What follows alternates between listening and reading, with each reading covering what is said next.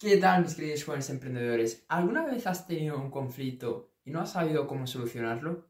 Pues quédate hasta el final porque en este episodio te voy a estar dando ciertas claves para que tú puedas resolver cualquier conflicto que tú estés teniendo. Ya sea un conflicto con un cliente, ya sea un conflicto con un amigo, ya sea un conflicto con un familiar, ya sea un conflicto con quien tú quieras, te voy a estar dando las claves que yo he aprendido para poder solucionar esos desafíos y esos conflictos que, bueno, en el día a día pues se van originando, ¿no? Porque al final nadie, nadie es perfecto y todos de vez en cuando pues ocasionamos y creamos conflictos. Entonces, lo importante no es tanto no, no crear conflictos porque la vida misma va a hacer que aparezcan esos conflictos, sino tener las habilidades y ser capaz de, una vez que estén presentes, resolucionarlos. Ser capaz de ser una persona que, resuelve esos, esos, esos desafíos y, es capaz de zanjarlos y seguir adelante, ¿no? Porque no puede ser de estas personas que tienen un conflicto y se quedan con ese conflicto meses o incluso años. Eso es lo peor que hay. Cuando simplemente con un perdón, por ejemplo, se puede solucionar muchos conflictos que ahí ya te adelanté la primera técnica o la primera clave para resolver conflictos simplemente pedir perdón. Y es algo difícil, es algo que nos cuesta a todos un montón, a mí el primero, porque obviamente pues ahí siempre está el ego metido y es como que no te deja, no te deja que no tengas razón. Prefiere que sí tengas razón y seguir con el conflicto a decir me equivoqué y que la otra persona pues tenga la razón. Así es como funciona nuestro ego. Pero al final tú tienes que ver qué es más beneficioso para ti. Seguir creyendo que tienes razón a causa de un conflicto que te está haciendo mal eh, emocional, que te está haciendo mal a nivel personal, que te está haciendo mal en todos los ámbitos de tu vida. Porque cuando tú tienes un conflicto, eso afecta a todos los ámbitos de tu vida. ¿Ok? Y esto te lo digo desde mi experiencia personal. Entonces tienes que ver ¿qué es más beneficioso? ¿Seguir con ese conflicto, haciendo más grande tu ego, pero que tu vida pues poco a poco se vaya a la mierda?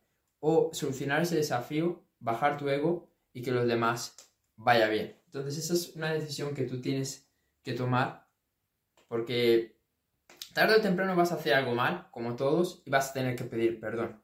Y si en ese momento o en ese instante pues no has dominado tu ego, no has controlado tu ego, pues lo vas a pasar mal.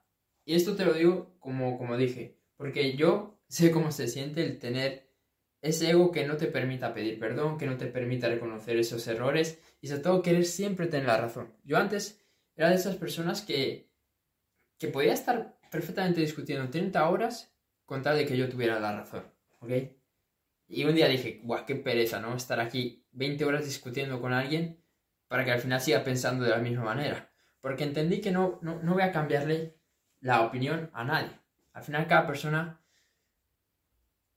piensa lo que quiere pensar. Tú a una persona le puedes dar 300.000 datos, le puedes dar 300.000 informaciones, que si esa persona piensa que algo es de esa manera, mm, es, muy complicado. Obviamente luego está ahí el tema de la persuasión, el tema de ser capaz de de poner tus ideas que tú quieres en la mente de las otras personas, ser asertivo. Obviamente eso es importante, pero cuando alguien lo tiene muy claro, lo tiene muy, fijo, es muy difícil. Yo era de estas personas que, que, pensaba que sí, que yo podía convencer a todo el mundo que yo pues siempre tenía la razón, ¿ok?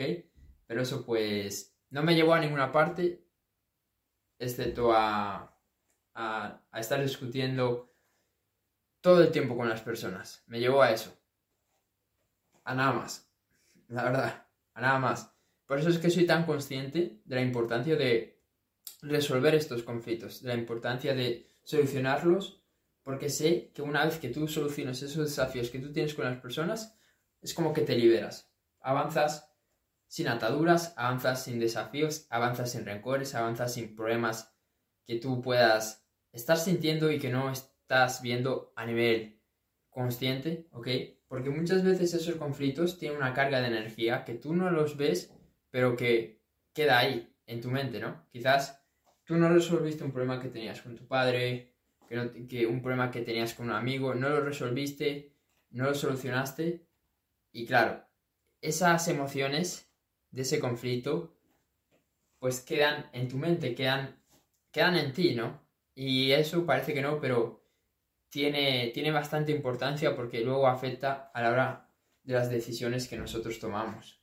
Parece que no, pero, pero tiene muchísima, muchísima importancia y esto pues ya es un tema más profundo de psicología que podríamos hablar otro día, ¿ok?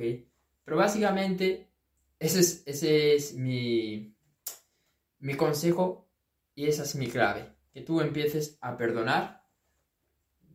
Primero, perdónate a ti mismo, ¿ok? Cuando hagas malas cosas y luego empieza a perdonar. Empieza a perdonar a esas personas que te fallaron, empieza a perdonar a esas personas que te dijeron esa cosa que no querías escuchar, a las personas que te lastimaron, que te menospreciaron, porque al final con el perdón, tanto a otros como a ti, lo que haces es liberarte, liberarte de esas emociones que tú tienes, liberarte de esas experiencias y sentirte mucho mejor, eh, la verdad. Así que si no quieres hacer esto, como te digo, tu ego va a seguir creciendo, va a ser más grande, pero en el fondo no te vas a estar sintiendo bien. Y sé que es difícil y es un trabajo que siempre hay que hacer, porque bueno, esas experiencias siempre están ahí, pero es algo que, que realmente se, se puede hacer. Así que nada, ese era mi mensaje ha sido un episodio corto, pero espero que te haya aportado valor y recuerda, empieza a perdonar cuando tú haces malas cosas y cuando los demás te lo hacen. Y créeme que vas a llegar antes a tus objetivos. Así que si te gustó el episodio, compártelo y nos vemos en el siguiente vídeo.